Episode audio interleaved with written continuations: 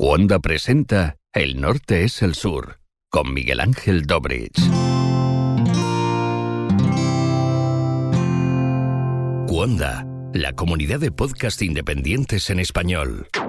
Damas y caballeros, bienvenidos a un nuevo episodio del Norte es el Sur.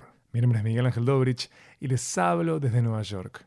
Soy de Montevideo, de Uruguay, pero por estos episodios estaré por acá, en el frío. Algo que es bastante extraño para alguien que está acostumbrado a que febrero sea un mes de calor intenso. Hoy voy a compartir con ustedes un episodio con Florencia Núñez, cantautora de Rocha, pero establecida en Montevideo.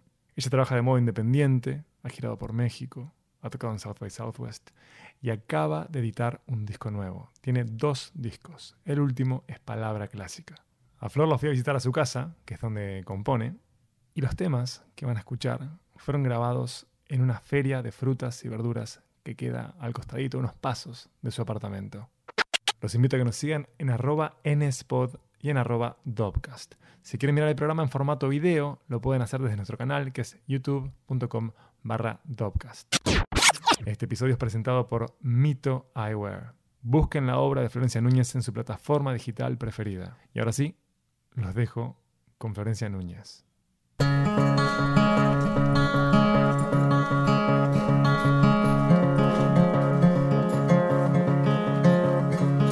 Es el corazón enérgico lo que me despierta pánico, tomando del sol calórico, contrario del mar antártico, me envuelve un aroma onírico, constante en un sueño errático, silbando canciones sólidas, difícilmente automáticas, viajando la ruta ávida de curvas siempre caóticas, vuelve la palabra clásica que me pone tan famélica. Trabajar siempre en la cúspide por caminos antagónicos me hace valorar lo químico, lo mágico que aparece nada más al terminar una canción. Canción, canción, canción, canción, canción. Florencia, vos dejaste a Rocha, viniste a Montevideo, no a trabajar en una feria, No, por ahora no. a estudiar A estudiar, comunicación. exacto. Y me contabas que hiciste un doble voto de pobreza porque sos música y licenciada en comunicación. Licenciada en comunicación, posgraduada, perdón. Vos graduada. Posgraduada. Felicitaciones. Sí, que todavía no tengo el título, pero sí. Viste que ahora hay que tener el título. ¿Por qué terminaste en este barrio de Montevideo? Porque casualmente aquel que es el edificio donde vivo yo, era, o sea, lo, lo compró, compró un apartamento mi abuela cuando mi madre est- estudiaba, o se venía a estudiar, o habían construido recién el edificio y mi madre se vino para acá a Montevideo y vivió en ese apartamento durante, o sea, parte de la carrera, ella hizo escribanía, notariado, entonces está, vivió parte ahí. Y como quedó en la familia ese apartamento, era de mi abuelo, hace poco lo compró mi madre, se lo compró él, qué sé yo. Y tal, la verdad vivo, es de mi madre, vivimos mi hermana y yo. Dos de los tres hermanos Núñez. Exacto, sí. ¿Y cómo, cómo es la vida acá, eh, digamos, en la diaria para trabajar como música? Lo que pasa es que para mí la, la diaria es la rutina de levantarme y irme a mi laburo, en la empresa donde trabajo, y después de ahí, a partir de ahí, que yo salgo a las 4 de la tarde más o menos, ahí empieza este, la- mi, mi carrera, mi, mi día artístico, digamos. O sea, recién ahí, A partir de la tarde. a partir de las 4. Me gusta Antes, que tengo no. horario. Sí, tiene horario porque tengo horario de trabajo, si no, no tendría horario. Quiero decir, es como que, eh, como yo sé todos los días que voy a ir a la oficina, sé también que me voy a ir de ahí, por suerte, a las 4. Y me voy a ir, bueno, a clase de canto, o a ensayar, o a grabar, o lo que sea. Siempre después de esa hora. ¿Y ¿Cómo es la rutina laboral musical? Arranca después de las 4 y hasta qué hora dura. Y hasta lo que tenga que durar. Sí, no hay hora de finalización. Me gusta poder tener un momento, porque claro, la gente piensa, no para esta persona. No, no para. Yo no paro, no paro. Me tienen que decir, vos sentate quieta un poco porque no. Y siempre, fin de semana tengo algo, este, porque es el día entero, ¿no? Pero sí, la verdad que es, este, es un poco cansador, la verdad. Como, quien, como cualquiera que tiene dos trabajos. Es cansador, pero es, tiene una satisfacción, un lado lindo, ¿no? Vos te definís en una cantidad de entrevistas como una música independiente. ¿En, Sí. en dónde o en qué radica esa independencia? Pues muchas. Este, en este momento soy creo que más independiente que nunca, porque no, no tengo nadie que trabaje conmigo en este momento, estoy sola, lo que- sin sello. Estoy sin sello. Bueno, siempre estuve sin sello, no es novedad. Y al. Y disco yo le puse un sello propio, que es la nena discos, que no era mi abuela, aparte de su mate, como ella tomaba. Porque quería que tuviera esa cosa como de. Me, me daba como pena dejar tan trabajo librado al azar, a que no tiene, no tiene sello, entonces ta, no tiene nada apuntado, no, no se, no se alista ninguna bandera. Entonces, como que ahí me pareció que tenía que ponerle una marca generada por mí. Y, y bueno, sí, es como que tiene su bueno y su malo, ¿no? Es, es más cansador también. No sé porque nunca estuve con un sello, no puedo pensar, che, y en realidad comparado con. No. Yo creo que se idealiza en general lo que da un sello, con todo el respeto que me Claro, sí, merece. probablemente, porque es gente que en Uruguay por lo menos gente que tiene a muchos artistas, o a casi todos, ¿no? Me imagino que no, no le pones lo mismo cuando vos trabajás con tu equipo solo, solamente por un proyecto. No sé, pienso. Pero de hecho hay una camada muy grande de músicos independientes que están haciendo obra de valor y me preguntaba cómo, cómo interactúan. Mm. Si es que interactúan entre ustedes. Lo que pasa es que yo pienso en gente que, sí, en realidad sí está pasando, pila, pila. A mí, la mayoría de las cosas que escucho y que me gustan son de gente que saca sus discos o o en internet, discos que no están en general en la disquería. Pero bueno, me parece que eso, internet, se, se transformó como en un lugar de interacción muy importante desde el principio. Y tanto para mí como para el resto de los músicos independientes. No sé qué tan fácil sería ser músico independiente hace 20 años.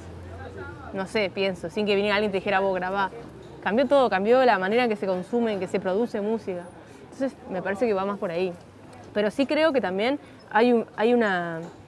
Hay cosas muy lindas y también se ha generado, o sea, por lo menos yo veo como un vínculo muy sano entre, entre los músicos en Montevideo y, y de compañerismo, ¿viste? De que todos saben que yo hago las cosas con trabajo, a pulmón, sacrificándome, saliendo de trabajar y irme corriendo, qué sé yo, ¿no? Y así como yo veo que Lalo, por ejemplo, también hace sus cosas así, de pronto con, con apoyo... Por Lalo te refieres a Gonzalo, a Gonzalo, Denis. sí, sí, sí. Que hace-. Ahí va.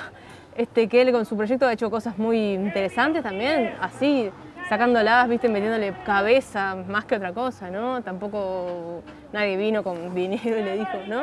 Entonces, nada, es como que yo veo eso también, que sin, sin mucho dinero, Ujú. ¿tá? Se han, han salido cosas que están buenas. Te propongo que nos dejemos de congelar acá Sí, e ¿no? ir a tu casa, así nos acercamos al universo en el que edificaste canciones. Perfecto, Vamos para allá. vamos. Estuviste de gira por México y llegaste a tocar en el festival South by Southwest, que todo el mundo lo ve como SXSW, Sí, nunca supe decir bien South by Southwest, me sale siempre mal. sur al suroeste. Ah, una cosa así. ¿sí? Em, ¿Cómo fue que llegaste, no? esta piba de Rocha, que se vino a Montevideo a estudiar, que hizo su posgrado acá también, y que terminó tocando, te diría que en una de las plataformas más interesantes para presentarse hoy en el Globo? Mirá, en realidad fue, fue para mí fue- no fue pensado, fue buscado.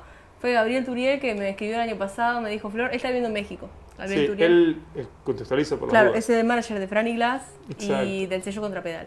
Y el año pasado, a esta altura más o menos, yo estaba preparando un concierto para el, Sodre y estaba en, en otra, ¿viste? Y me escribe Gabriel Flor, el año que viene, ¿qué planes tenés de viajar? Pim pum pam. Y yo dije, pa, la verdad, en este momento, ni idea, pero si querés, ¿cuál es la onda? Y me dijo, no, porque para el South by Southwest hay como una onda, qué sé yo, este, para postularte, me gustaría.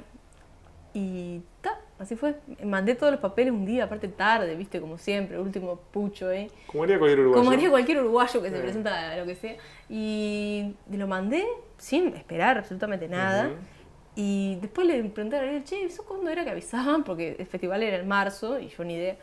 Y, mm, y me dice, no, en enero, por ahí vuelven a dar un llamado. En enero me llegó mail. Felicitaciones, has sido elegida para no sé qué. Al borde del infarto. Yo dije, estaba, en mi cama, aparte de recibir el celular, y dije, ¿what? Aparte, ha- hacía días nada más, días atrás me había ganado el premio Ver Música, fue tipo a, a pocos días, dije, ¿qué es esto? Y dije, bueno, está. Llamar mamá, la estoy rompiendo. Llamar el WhatsApp, familia, amigos, voy a WhatsApp. Y, y ta, y fue raro, fue como, pa, no sé, ¿qué, qué hago? ¿Voy? Sí, voy, yo qué sé, voy. Porque tu camino es un camino diferente al de otros músicos locales. Vos te presentaste, concursaste y fuiste por la tuya, no fuiste con respaldo del Estado uruguayo. Eh, No, no directamente, o sea, no fui postulándome en- como en una plataforma del Estado. Claro. Lo que hicimos, Gabriel me propuso presentarme directamente al festival. Y una vez que quedé, y que quedó también Molina y Kif, o sea, fue como que nos hablamos, wow, quedamos las tres, qué locura, no sé qué, Mira, sin che, hablarnos entre nosotros. Claro. ¿y qué pasa ahí que dos de los tres eran de Rocha? Una locura. ¿no? La mafia rochense. La mafia rochense estaba al palo, Sí. increíble. Con Nico no, no podíamos creer porque aparte, o sea, era loquísimo para nosotros. Y ahí fue que coincidimos. Apoyo de Intendencia de Rocha, apoyo de Agago, apoyo de ICREA y creo que nadie más, pero está, de los padres. Y te fuiste para allá cuando vos habías tenido experiencia internacional. no, nada, cero. Nunca había bueno, en Argentina, pero está, muy cerca.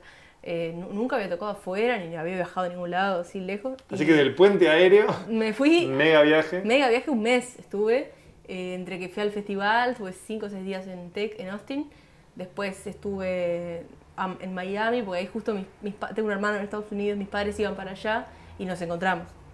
Y estuvimos en Miami y en Nueva York juntos, porque tengo familia por Nueva York por todos lados.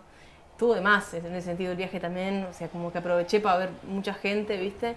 Que que está, justo mis padres se iban y ta, nos encontrábamos, nos quedábamos, qué sé yo. ¿Y cómo fue la experiencia del festival en sí?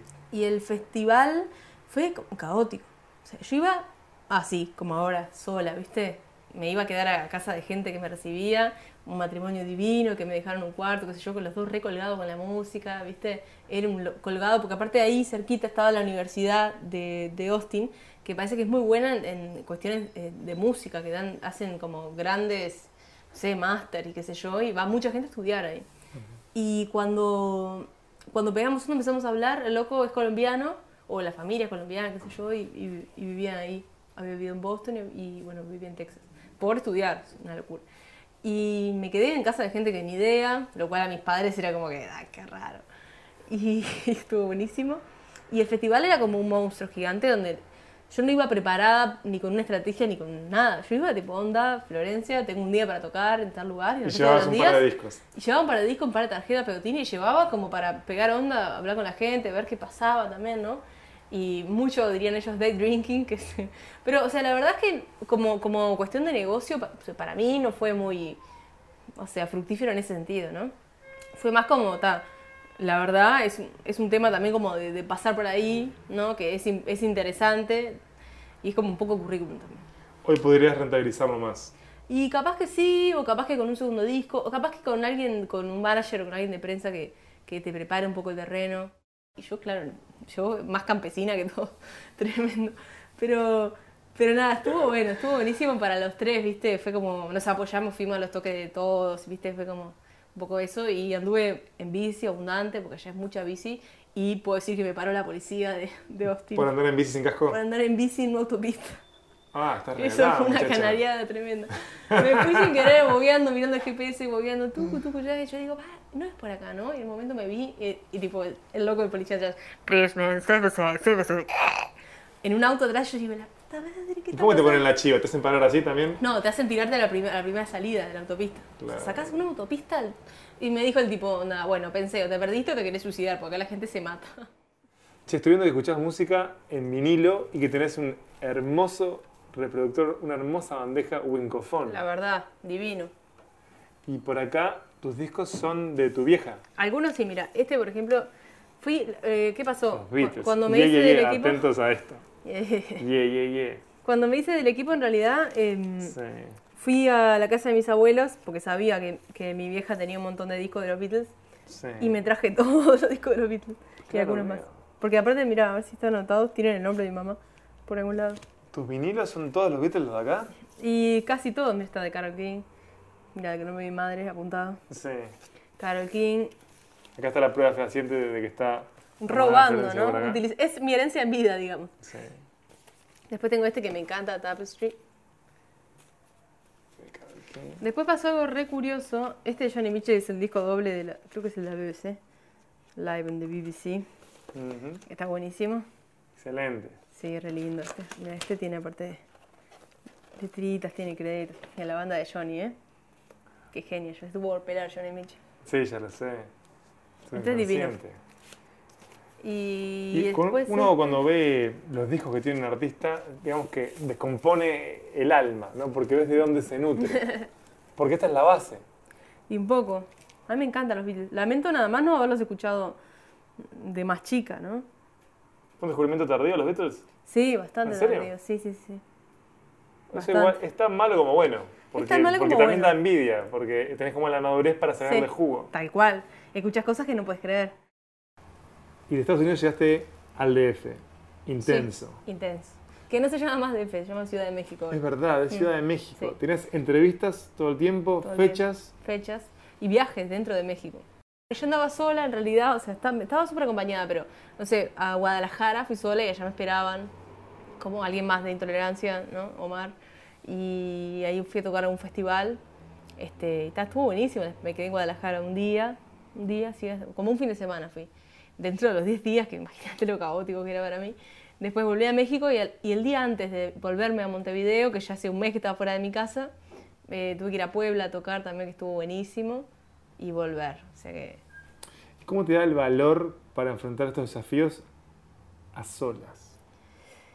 Y la verdad es que es como que, o sea, pienso que estoy haciendo lo que me gusta y que es lo que quiero y que me encantaría que después, dentro de un tiempo, pueda hacerlo más, con más acompañada, con más gente, con un grupo, ¿no?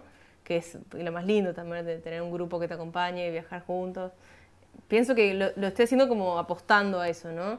Y como que voy a tener que ir muchas veces y pasar de esas muchas veces, que ahora las pienso y digo, qué inconsciente que soy. Me metí en una terminal de ómnibus, viste, yendo a un viaje de, no sé, ocho horas. que lo pienso y digo, qué inconsciente que soy.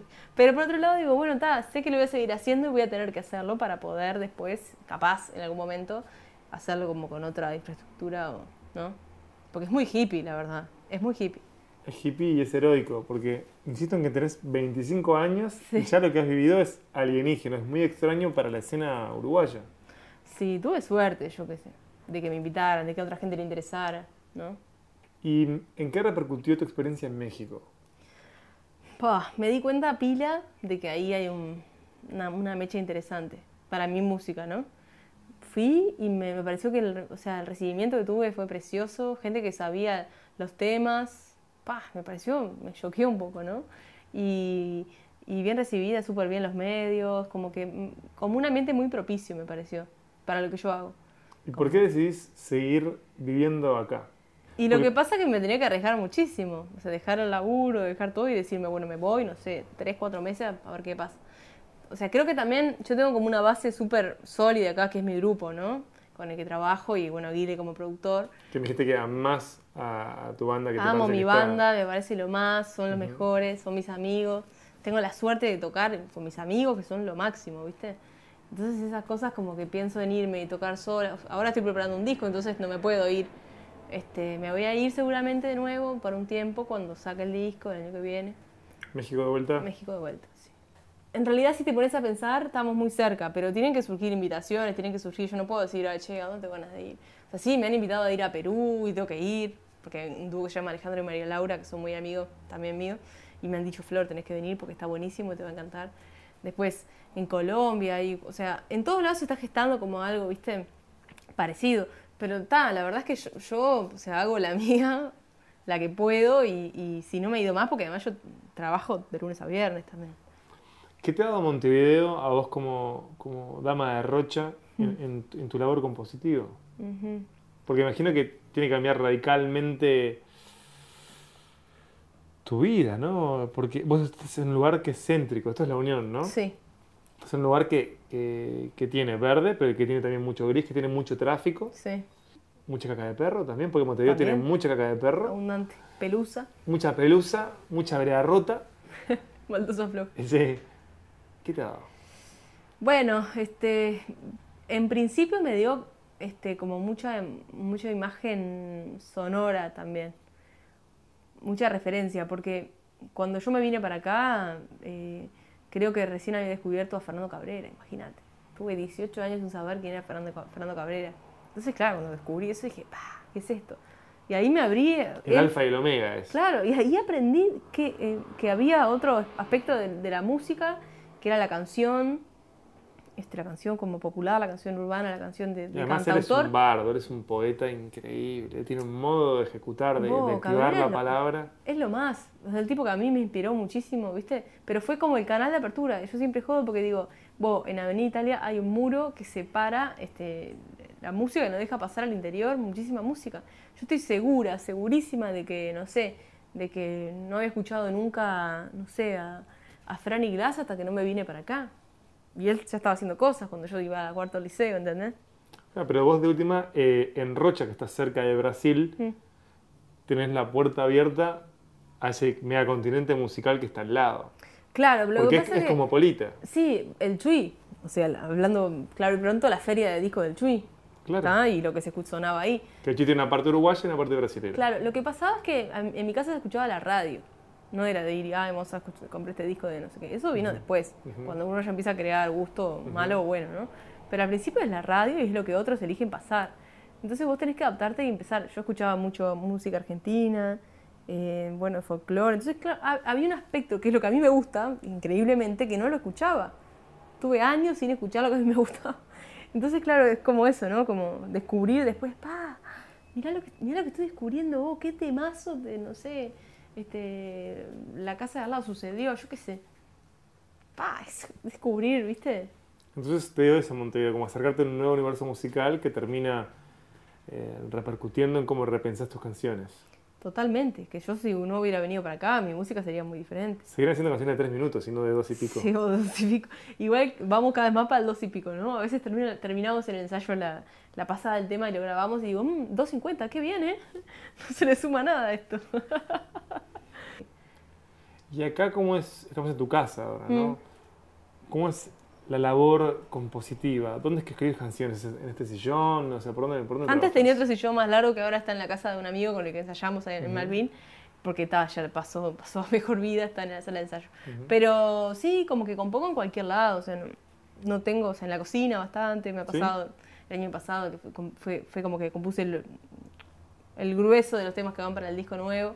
Entonces, eh, la cocina era mucho, viste, mientras hacía, cocinaba, ya componía algo. Mirá, no era por una cuestión acústica, no era por eh, el eco. No, era por encerrarme, porque de pronto mi hermano estaba mirando un partido acá y yo me, iba a ponerme a veces, me dice, oh, pará con la guitarrita. Entonces me voy a la cocina, me pongo a hacer alguna cosa. Me encanta, ¿no? Porque es mirar un partido ahí en la tele o jugar a PlayStation. Sí, y algo- esto es más importante. Vos, Flo, estoy mirando, ah, estoy mirando tenis que estás jugando no sé quién. ¿Qué le voy a decir? Tengo que ir yo. Ujú. Así que parte de este nuevo disco que sale en 2017 fue en la cocina. Sí, fue parte de la cocina, parte... mm, ¿Vos tenés como estrategias para componer, digamos, atacás la hoja primero o es a partir de estar con la guitarra Mm. jugando que empieza a germinar la canción? Pa, me ha pasado de pila de maneras. Me ha pasado también em, de que estoy en, cual- en cualquiera, poner trabajando, y me surge una idea, ¿no? Y pues la apunto rápido. Disculpe, voy al baño. O la grabo, grabo la idea y después la retomo en otro momento. Hace poquito terminé una canción que, que, agarré- que era una frase que la había grabado, una melodía que la había grabado en el trabajo porque me, no sé, me vino así. Y, y ahora terminé una canción que finalmente la, meti- la metimos en el disco, entonces está. Es como que no tiene, si yo te digo empieza después de las 4, pero en realidad no empieza después de las 4. Es como que estoy siempre Está como todo está todo ahí todo el día trabajando y, y- y ese momento que yo le puedo dedicar o decir, bueno, a partir de esta hora me, me siento con esto, me pongo a ver. Pero igual, eh, este, no- para mí no, no tengo oficio tampoco de decir, bueno, hoy me levanto, me pongo a tocar, me pongo a ver, a revisar ideas.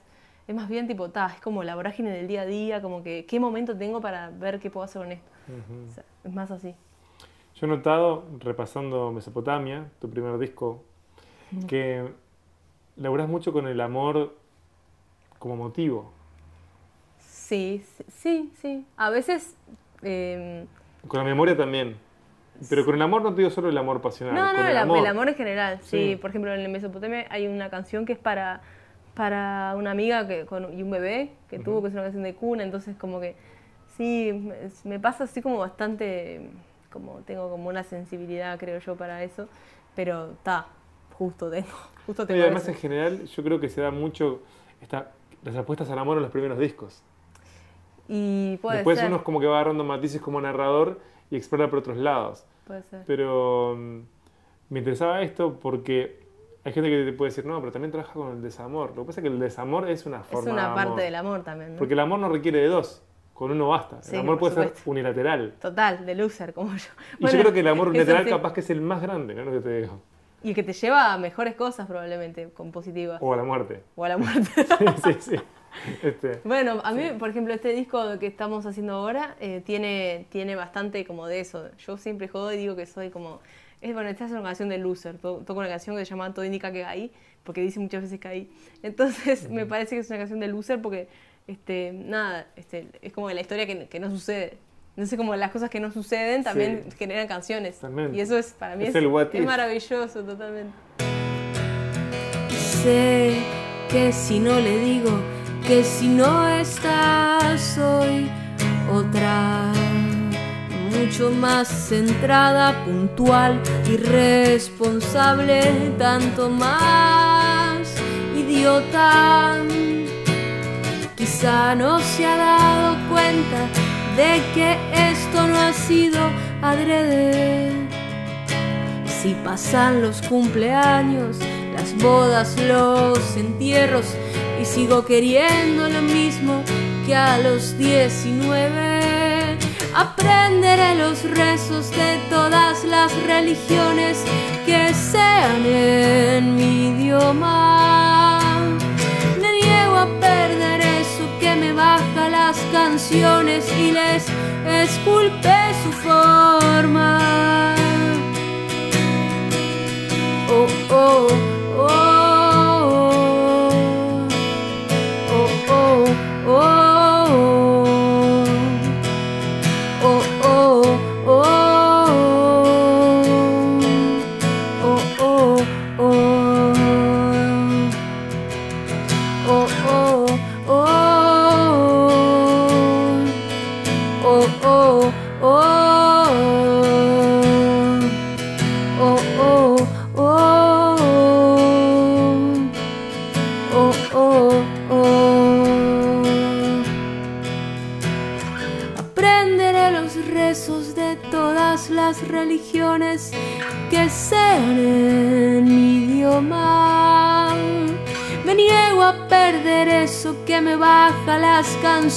y les esculpe su forma.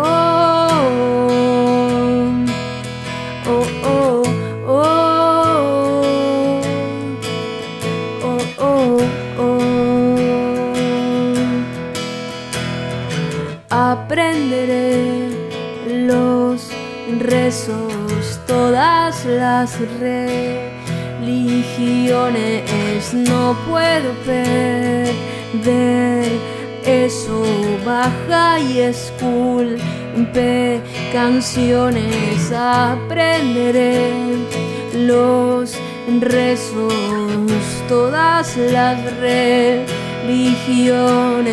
No puedo perder eso. Baja y esculpe canciones. Aprenderé los rezos, todas las religiones. No puedo perder eso. Baja y esculpe canciones. Si te gustó el episodio, te invito a que lo compartas. Seguinos en arroba nspod, el norte es el sur podcast, y en arroba dopcast. Mi nombre es Miguel Ángel Dobrich y nos escuchamos por acá, por Cuonda.